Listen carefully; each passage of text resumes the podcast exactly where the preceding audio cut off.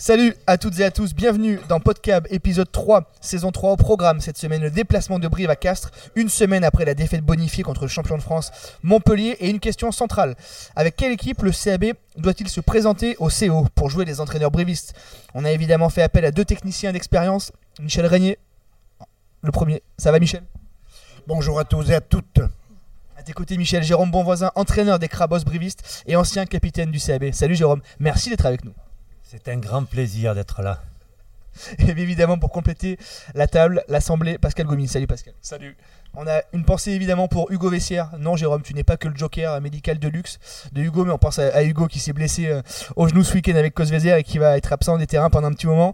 On lui fait un petit bisou. Allez, messieurs, on lance sans plus tarder notre question de la semaine. Avec quelle équipe le CAB doit-il se présenter à Castres? Pascal, est-ce qu'on développera évidemment après? Est-ce qu'on fait tourner ou est-ce qu'on garde la même ossature?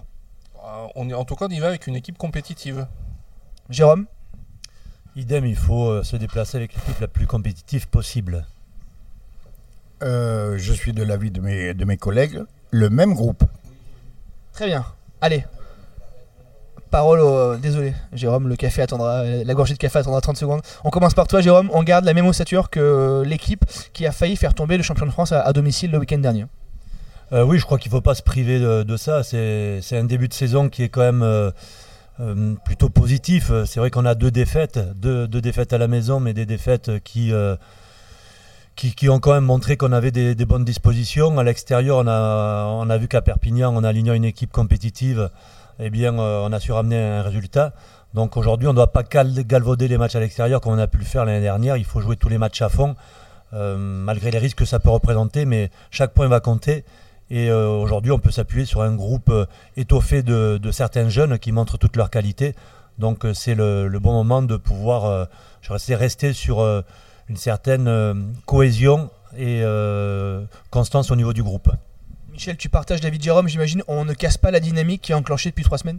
Non, non, je vais utiliser les termes qu'aiment bien les journalistes. Il faut surfer, il faut capitaliser sur les performances de ce groupe-là. Je, parle bien de groupe, hein, je parle pas seulement d'équipe. Hein. Il me semble que, nonobstant quelques détails, euh, les blessés, euh, relancer un ou deux joueurs peut-être, mais je, garde le même groupe et je surfe sur cette dynamique positive qui a été enclenchée à Perpignan et qui a été confirmée au stadium euh, dimanche dernier.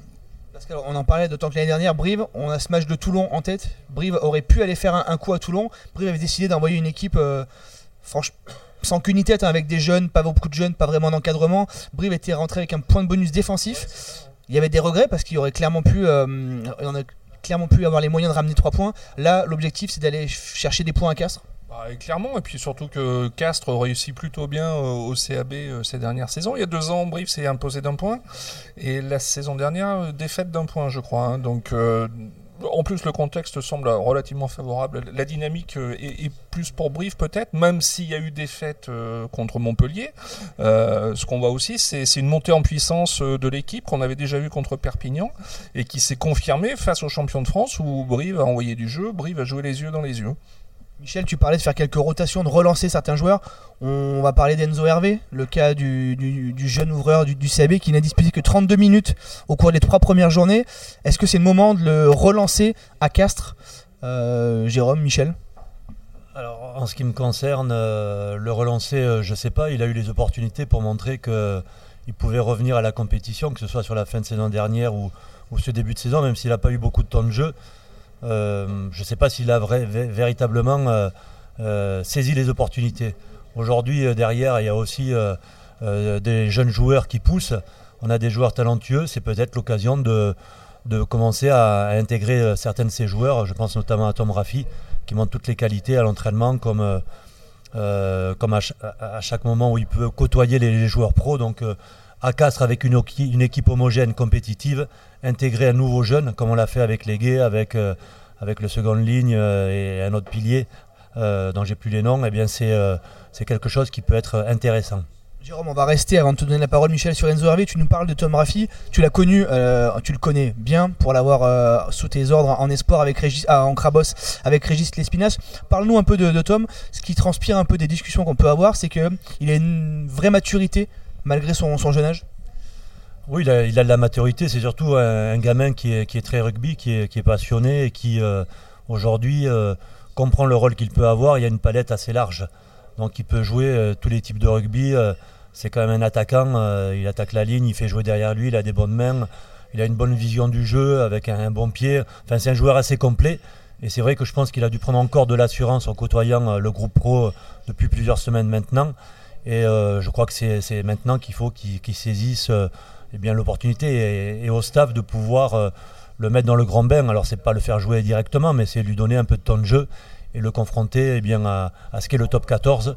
Et je pense que malgré son jeune âge, il a toutes les qualités pour pouvoir faire quelque chose. Tanguy Lacoste, Tanguy Lacoste l'avait fait l'année dernière à, Lyon. Il avait connu ses premières minutes aussi sur un déplacement qui n'était pas forcément bien encadré et la finalité avait été assez rude. Michel, sur le cas de Enzo Hervé, puisqu'on on parle de lui qui a connu une rentrée un peu difficile aussi la semaine dernière, est-ce qu'on le relance là? C'est le moment de lui redonner de la confiance?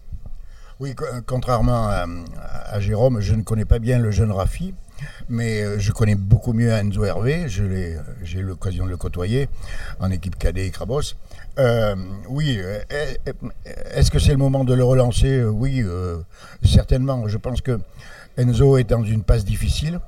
Euh, je me souviens les, quelques premiers mois, quand il est rentré en équipe première, il avait une fraîcheur, un enthousiasme, une, capacité à même à, attaquer la ligne qu'il n'a plus, qu'il a perdu et qu'il a perdu. Euh, il joue arrêté, il est, il est pas dans une bonne passe. Et est-ce que c'est le moment de le relancer? C'est une question. Hein. C'est une question. Je n'ai pas, je n'ai pas fond- fondamentalement de réponse très arrêtée là-dessus. Euh, c'est une question. Euh, mais les changements qu'on peut effectuer à Castres, pour moi, personnellement, sont, à la marge. Ça concerne le poste de d'ouverture et le poste de seconde ligne, essentiellement, pour moi. Pascal, il faut relancer Enzo Hervé, il faut lui redonner en tout cas de la confiance ou lui permettre de retrouver de la confiance parce qu'on sent effectivement à les 15 dernières minutes de la rencontre, il avance pas, il attaque pas la ligne. Dès qu'il a le ballon, il fait la passe euh, en manque de profondeur, en manque de vitesse. Ah, C'est d'autant plus criant qu'il passe derrière un Stuart Holding euh, qui, qui enchaîne de très gros matchs en ce moment, euh, que ce soit offensivement euh, dans sa capacité à, attaquer la ligne et à prendre des intervalles, euh, ou défensivement où Holding euh, est encore, a encore sauvé deux trois fois la patrie sur des retours improbables euh, contre Montpellier. Euh, alors est-ce que c'est le moment de relancer Enzo? Euh, je sais pas. euh, Les blessures euh, vont aussi, euh, les blessures au centre vont peut-être euh, dicter au staff de faire des choix. euh, de, de- de faire peut-être glisser Stuart euh, en- en- au centre, et donc du coup de, de libérer le poste de 10. Alors pour Enzo, pour Tom, euh, à voir. Jérôme? Si je peux rajouter quelque chose, euh, je pense que ouvrir, euh, ouvrir le poste à un nouveau joueur comme Tom, ça peut être intéressant pour justement pallier euh, des joueurs qui sont un peu en difficulté. Et, euh, Enzo en connaît son niveau, il nous l'a montré. Euh, Lorsqu'on est dans une phase un peu difficile, je pense que la confiance, on la reprend à, l'entraînement aussi. Et aujourd'hui, on est quand même sur euh, des besoins euh, d'avoir des joueurs qui nous garantissent un certain niveau, un certain investissement. Euh, Aujourd'hui, euh, euh, c'est peut-être euh, un joueur qui, euh, qui, qui doit encore prendre de la confiance ou se rassurer sur certaines- choses. On, on a, c'est pas, pas le moment pour, pour Brive de, de pouvoir tenter des choses comme ça. Autant s'appuyer sur des joueurs qui ont confiance en eux, qui peuvent amener un plus. Il y aura sur des blocs, euh, un bloc de 10 matchs, je crois, toujours l'occasion de relancer Enzo. Euh, peut-être sur un match à la maison, peut-être euh, à un autre moment, mais ce début de championnat, il est quand même important. Il faut aller faire un truc à Castres. On reçoit Bayonne derrière, et donc il faut compter quand même sur un groupe qui, est fort dans la tête et qui est prêt à bien jouer au rugby.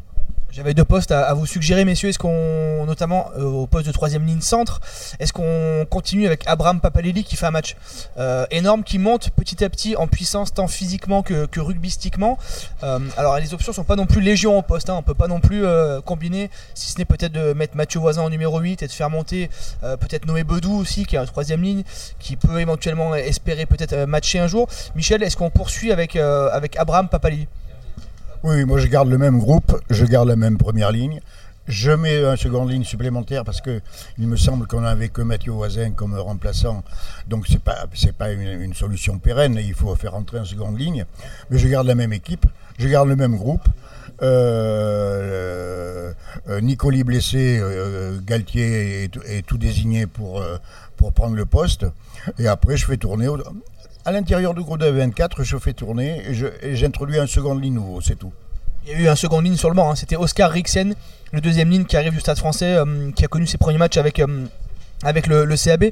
Pascal, derrière aussi, on peut se poser la question est-ce qu'on continue avec Thomas Larangera qui a réalisé un, 100% au pied ou est-ce qu'on replace Joris Durand à l'arrière? Mais c'est vraiment comme le dit Michel des changements à la marge qu'est-ce que Qu'est-ce que, quelle option tu, choisirais? Moi, je prendrais comme option de garder Thomas Larangera euh, en 15 et, de lui laisser le, tir au but, de toute façon. Euh, bon, il, a eu, il a fait de très bonnes choses contre Montpellier, même s'il est aussi euh, à l'origine de deux essais contre Brive. je pense qu'il est quand même dans une dynamique positive. Il ne faut pas oublier qu'il, vient d'une, il sort d'une saison très difficile. Et je pense que Thomas a besoin de, temps de jeu pour, pour, pour finir de gagner de la confiance. Jérôme, évidemment, tu partages euh, cet avis? Alors sur Thomas, euh, oui, bien sûr, euh, c'est tout d'abord le, capitaine. C'est un garçon qui a fait 100% au pied. Donc à l'extérieur, c'est quand même des bases importantes. Je ne changerai pas trop également la, composition de l'équipe. derrière, c'est vrai que Galtier, en remplaçant Lee, peut amener de la puissance et, tenir ce milieu de terrain où on a quand même les, les en face qui, amènent toute leur puissance même avec un jurant à l'aile, ça nous donne quelques garanties en, défense, avec un Tukuvu de l'autre côté. Euh, donc je ne changerai pas grand-chose derrière. Holding, il surfe euh, en, ce moment, il enchaîne les matchs, donc euh, il faut le garder, bien évidemment. En neuf, franchement, le, le ou, ou Abadi, peu importe. Euh, moi j'aime bien les deux, donc euh, c'est pas ça qui va faire la, grande différence. Après, j'aurais changé euh, deux garçons pour justement essayer de m'appuyer sur une seconde mi-temps où on pourrait amener ou faire appel à un banc. avec Ciccarelli qui, qui serait remplacé par Van der Merve, que je mettrais remplaçant pour justement amener tout ce qu'il a amené en seconde mi-temps. sur le Papili, le, numéro 8, également, que j'aurais remplacé par Voisin, pour avoir une troisième ligne plus coureuse, dynamique, qui peut combler les espaces. Euh, et puis euh, que ce numéro 8 en seconde mi-temps nous amène de la puissance sur des joueurs un peu plus fatigués. Bon voilà, après euh, le problème de la seconde ligne, je suis, d'accord avec vous de pouvoir avoir bien un complément en seconde ligne. Mais voilà, on garde quand même de l'homogénéité dans, l'équipe, mais un surplus de puissance peut-être en seconde mi-temps pour jouer contre des joueurs un peu plus fatigués, castrés. Jérôme, tu as l'habitude de, ces rencontres-là. Est-ce que physiquement, pour, un joueur, c'est possible d'enchaîner 4, 5, 6 matchs euh, de suite? J'imagine que oui. Euh. Bah, euh, il y en a certains qui en enchaîné beaucoup plus. donc je, pense que oui, quand on est bien, dans, quand on fait des bonnes performances, quand on est bien dans son match, bien forcément on récupère beaucoup plus vite et on est prêt à, toujours être dispo pour, pour jouer. donc oui, on peut le faire. Après, euh, aujourd'hui, quand on prend le, 5 de devant, euh, il y a beaucoup de joueurs qui font 50 euh, minutes. donc bon, je pense qu'ils peuvent enchaîner plusieurs matchs à la suite, aussi bien physiquement que mentalement. Donc oui, oui, oui, on peut enchaîner les matchs, il n'y a pas de souci. Michel, tu es d'accord avec ça? C'est un faux débat de dire on, tous les trois matchs, les, les gars ont besoin de, se reposer et de tourner Je suis d'accord avec Jérôme, oui.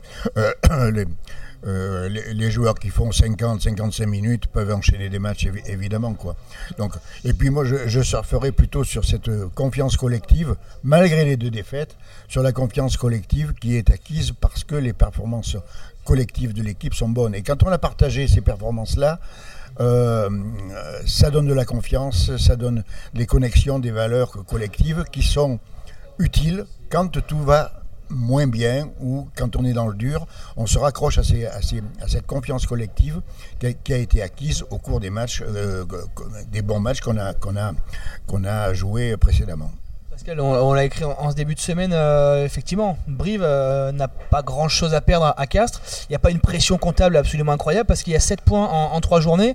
La prouesse, c'est que Brive a réussi à prendre des bonus sur les 3 premières rencontres.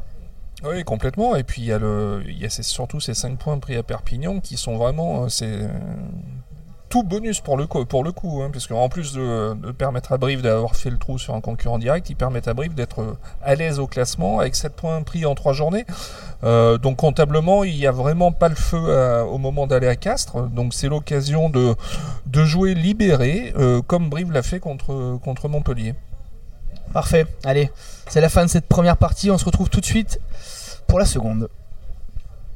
Allez, vous en avez l'habitude si vous nous écoutez chaque mercredi soir. La deuxième partie de Podcab, c'est elle est consacrée au, top et au flop, l'actualité qui vous a marqué, qui vous a déçu, qui vous a agacé au cours de ces derniers jours sur le rugby français et international. On commence par les, par les flops. Allez. la balle à l'aile, la vie est belle. Michel, un flop, s'il te plaît. Le flop. Euh, mon flop, je vais le, je vais le décerner au, au public bruviste, ou plutôt au manque de public bruviste. Effectivement, 8800 personnes pour recevoir le champion de France, c'est quand même très, très, trop peu. Euh, je sais bien que euh, notre repreneur euh, partenaire anglais a décelé dans le rugby bruviste un potentiel extraordinaire. Je ne vois pas là matière à être très optimiste. Je sais également que les dirigeants prévoient une tribune, une quatrième tribune pour le confort et le bien-être des sponsors. Je ne sais pas si c'est encore euh, la bonne solution. Donc, euh, le meilleur public de France doit être plus présent derrière son équipe qui en a besoin. Pascal, un flop euh, c'est le, le, soupçon de dopage qui tourne autour des Springboks, dopage à la cocaïne à, un an de la Coupe du Monde, top tout simplement. Jérôme? Un flop, euh, je, le ramènerai un peu euh, sur mon rôle d'entraîneur, sur la catégorie que, je m'occupe, où euh, au niveau de la, formation briviste, on se doit d'avoir une image correcte et où aujourd'hui en Crabos, on, a quelques déviances sur quelques petites bagarres qui n'ont pas lieu d'être. Donc on est en train de, corriger sur la discipline et sur l'image que nos jeunes doivent donner à l'extérieur au niveau euh, européen ou international, euh, euh, je rebondirai sur quelque chose qui a déjà été traité, mais sur lequel je n'avais pas pu m'exprimer, c'est sur cette incohérence ou sur la, mise en place d'une Coupe d'Europe intégrant des, équipes sud-africaines, qui est complètement à l'inverse de, ce que doit être une Coupe d'Europe par, sa propre définition. Moi j'avais un petit flop, c'est pour euh, Alexandre Ruiz, le, consultant arbitre euh, référent euh, du Montpellier Hero Rugby Club, qui pendant la rencontre, alors effectivement sur le premier essai du, CAB, on peut se poser la question s'il n'y a pas un en avant de passe, la vidéo n'a pas été demandée et Alexandre Ruiz en tribune hurlait, hurlait des, trucs, des trucs pas forcément très sympas contre son collègue. Bon, quand lui-même, quand il était sur le terrain, se plaignait des comportements un peu euh, inappropriés en tribune, bon, c'est quand même pas très. Euh, ça fait un peu je crache dans la soupe et j'oublie un peu tout ce qui s'est passé 15 ans en arrière. Voilà, c'était un petit flop euh, gentil pour Monsieur Ruiz. Messieurs, les tops. Jérôme.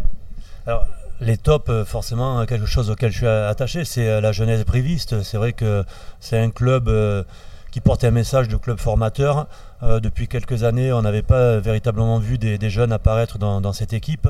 Donc là, voir 3-4 euh, jeunes euh, joueurs issus des espoirs qui sont titulaires en équipe première, c'est quelque chose de très satisfaisant pour la formation briviste, pour tous ces gamins et pour le groupe, parce que ça amène des solutions complémentaires et on voit que ces joueurs ont le niveau et donc qu'on continue comme ça à faire confiance à nos jeunes parce que c'est l'avenir du club qui en dépend.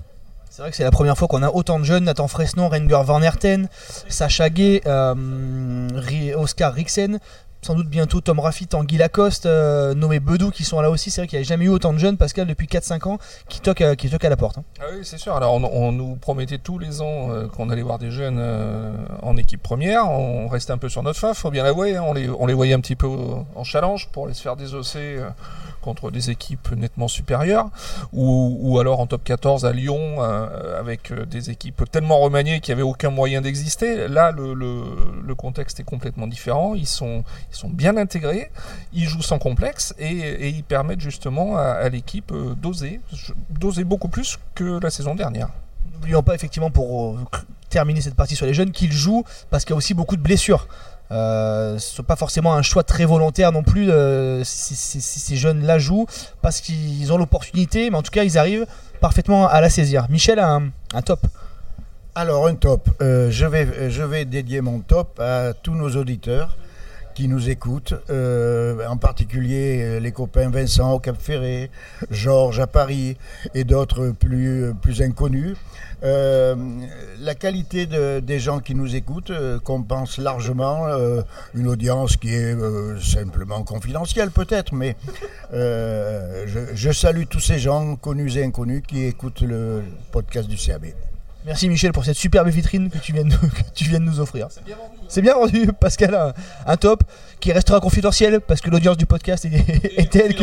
Donc, euh, bah, mon top, il ira pour le deuxième club du département derrière le CAB. Je parlais du Sporting Club Tuiliste, que j'ai suivi deux trois saisons, euh, que Jérôme connaît bien également, et qui a réussi euh, ce week-end. bien sûr, bien sûr, Michel, supporter du, du Sporting. Et ex-entraîneur. Donc le Sporting qui a réussi à, prendre un, précieux point de bonus euh, à Toulouse ce week-end pour la deuxième journée de Fédéral 1. Voilà, c'est la saison qui est lancée, je pense. Top sur non pas la victoire des espoirs face au Racing 40 à 37 qui était un, un très beau match mais euh, plus sur le nombre de spectateurs qui étaient présents pour cette rencontre il y avait 4 500 personnes qui étaient qui étaient là pour regarder les gamins la rencontre avait été programmée à 14h30 Euh, les pros jouaient à 17h donc forcément il y avait des gens qui, sont restés dans le stade qui sont arrivés de bonne heure. Mais euh, c'est vrai que pour les gamins pouvoir jouer devant, euh, devant 500 personnes c'est extrêmement valorisant. Ça coûte pas grand chose en termes d'organisation aussi un petit peu de logistique mais permettre à ces jeunes là de jouer en levée de rideau ou en baissée de rideau comme ça peut être le cas dans la saison.